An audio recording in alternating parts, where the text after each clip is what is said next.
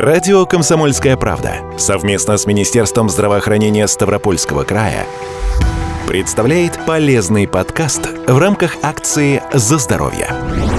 Мужское и женское здоровье. Эти слова прозрачно намекают на болезни и расстройства мочеполовой системы и обычно считаются интимными, то есть очень личными и непригодными для обсуждения с посторонними людьми и даже с врачами. И вот эта странная стыдливость со временем приводит к большим проблемам. Почему? Люди сначала идут за советом к соседям, в аптеку, и только когда варикоцели, миома, аденома начинают отнимать все больше нашего времени, сил и внимания, люди идут к врачу и очень удивляются, когда узнают, что у них все запущено. Рассказывает врач по рентген-эндоваскулярной диагностике и лечению урологического отделения Ставропольской краевой клинической больницы Шамиль Лабжанидзе. Если говорить о молодых пациентах, то до аптеки мониторят интернет, пытаются какие-то лайфхаки оттуда найти и использовать в лечении своем. Если говорить о более старшем поколении, о людях среднего возраста и пожилых, тут даже до аптеки не всегда доходят. Как правило, они терпят, стесняются, либо по типу сарафана в радио. Человеку проще пропить те же препараты, которые пил его сосед, побывавший у врача, нежели обратиться самому. То есть это, как правило, ну, стеснение какое-то, робость. Впрочем, здесь есть одно небольшое «но». Такая странная стеснительность больше присуща мужской части населения нашей страны. Женщины к сохранению здоровья вообще относятся с большим вниманием и щепетильностью, и урологические заболевания здесь не исключение. Врачи Ставропольской краевой клинической больницы отмечают, зачастую и мужчин приводят к врачу жены или даже мамы. Дело в том, что некоторые урологические заболевания у мужчин проявляются уже в подростковом и молодом возрасте. Если говорить о варикозном расширении у молодых мужчин, то это, как правило, либо учащиеся студенты, либо мужчины в наиболее социально активном возрасте от 25 до 45 лет. Кстати, варикоцеле не лечится медикаментозно. Здесь необходимо только хирургическое вмешательство. Пациенту прописываются лекарства, способные улучшить его состояние на ранних стадиях заболевания, воздействуя на стенки кровеносных сосудов и которые влияют также на свойства крови. Но в целом варикоцеле таблетками не излечить. По-прежнему решить этот вопрос можно только путем хирургии. Но зато наши возможности в плане хирургического пособия, они расширились. Мы имеем возможность в настоящий момент выполнять диагностику этого заболевания на самом высоком уровне, то есть выполнять флебографию. И тут же лечить это заболевание, если оно подтверждается при диагностике, без разреза. То есть буквально через один прокол на венозной стенке. Действительно, рентген-эндоваскулярная хирургия дает широкие возможности для лечения варикоцели у мужчин и о варикоцеле у женщин. Во-первых, потому что не производится большой хирургический разрез брюшной стенки, как это происходит в традиционной хирургии. Сама такая операция длится 30-40 минут. Пациент при этом не нуждается в общем наркозе и после операции сам, без посторонней помощи, встает и идет в палату. Самое главное, риск повторно лечь на операционный стол по тому же поводу гораздо ниже.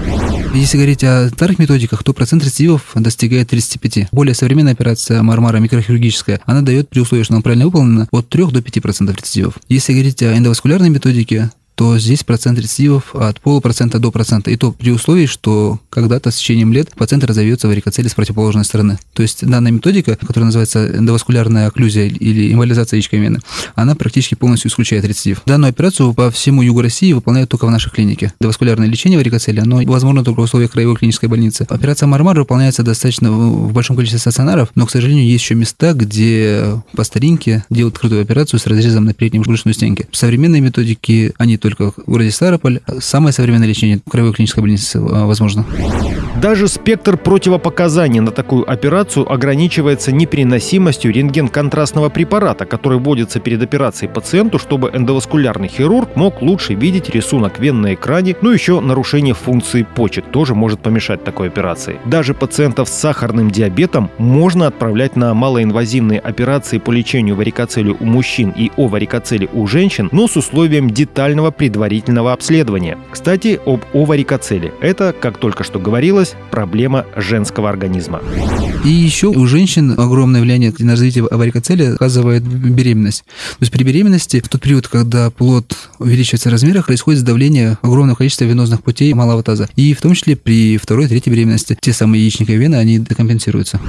Слова «стертая клиника» при оварикоцеле у женщин означает, что проявления заболевания могут быть самыми разными. Это Нарушение менструального цикла, обильное кровотечение при месячных, болезненные половые акты, нарушение при мочеиспускании и даже развитие геморроя. Женщина может лечиться от воспалительных заболеваний половых органов долго, без особого результата, пока не попадет на рентген-диагностику. Впрочем, врач по рентген-эндоваскулярным диагностике и лечению урологического отделения Ставропольской краевой клинической больницы Шамиль Лабжанидзе напомнил, что в некоторых случаях могут проявляться признаки, характерные именно для оварикоцели. Есть один момент, который может подсказать женщине о том, что это состояние у нее есть. Иногда аварикоцелия приводит к варикозному нарушению вен области бикини. То есть такой косметический дефект должен женщину заставить задуматься над тем, что ему привело более серьезное состояние. В плане диагностики выявить это заболевание позволит трансвагинальное исследование ультразвуковое. Обязательно врач-функционалист, который выполняет УЗИ, должен обратить внимание и дать нам, специалистам, описание вен малого таза. То есть при трансвагинальном исследовании ультразвуковом видны те самые расширенные вены малого таза. Если это состояние есть, если при трансвагинальном исследовании эти вены выявлены, то второй этап – это также дуплексное УЗИ, дуплексное исследование УЗИ сосудов яичников. То есть два ультразвуковых исследования. Одно трансвагинальное, второе – это дуплекс э, системы яичниковых вен. К сожалению, приходится признать, женская оварикоцеле мало того, что трудно диагностируется, лечить его можно в Ставропольской краевой клинической больнице и только в рентген-хирургическом отделении. Ну, продолжительность операции, она зависит от э, особенностей организма. Самое быстрое вмешательство на гонатных венах было выполнено в течение 15 минут, самое длительное вмешательство около часа. Сразу после выполнения операции пациентка встает, идет в палату. В течение последующих суток пациент остается под наблюдением, выполняются контрольные обследования, и уже через день пациент выписывается из стационара и может вернуться сразу в социальную жизнь. Единственное ограничение, что при лечении варика, так и лечении оварика цели, это ограничение физической нагрузки в течение месяца.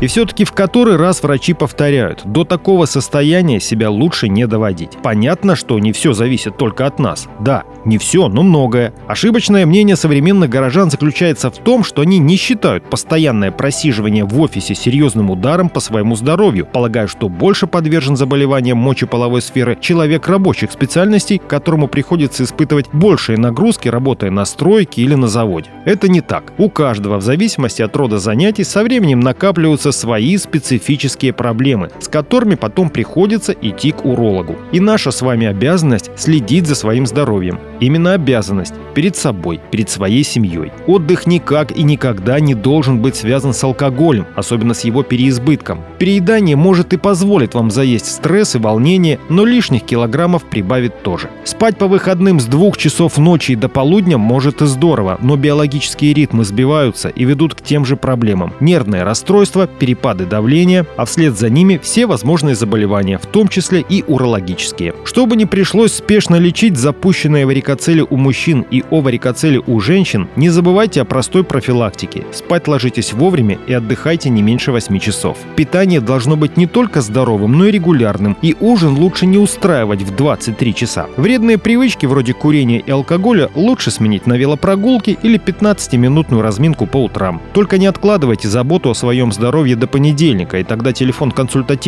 консультативно-диагностической поликлиники Ставропольской краевой клинической больницы 8 800 700 ровно 74 19 вам не понадобится. Или если понадобится, то очень не скоро.